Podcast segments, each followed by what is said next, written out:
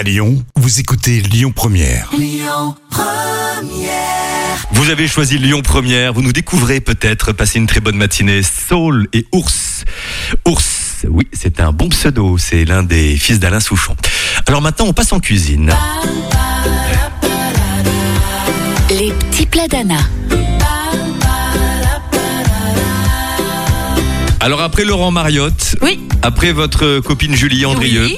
voici Philippe Etchebest qui révèle sa recette de la blanquette de veau. Ça c'est super bon et son astuce pour encore plus d'onctuosité. Faites blanchir les morceaux de veau dans une grande casserole remplie à moitié d'eau. Épluchez les carottes, le poireau, les oignons.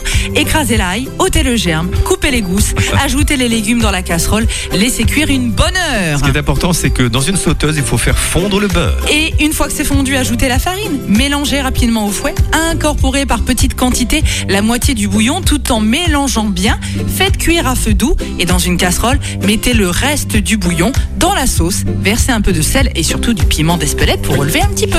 Des petits plats à retrouver, vous le savez, ou on vous l'apprend sur le site de Lyon Première ou l'appli. Le trafic à suivre. Bonne journée sur Lyon Première.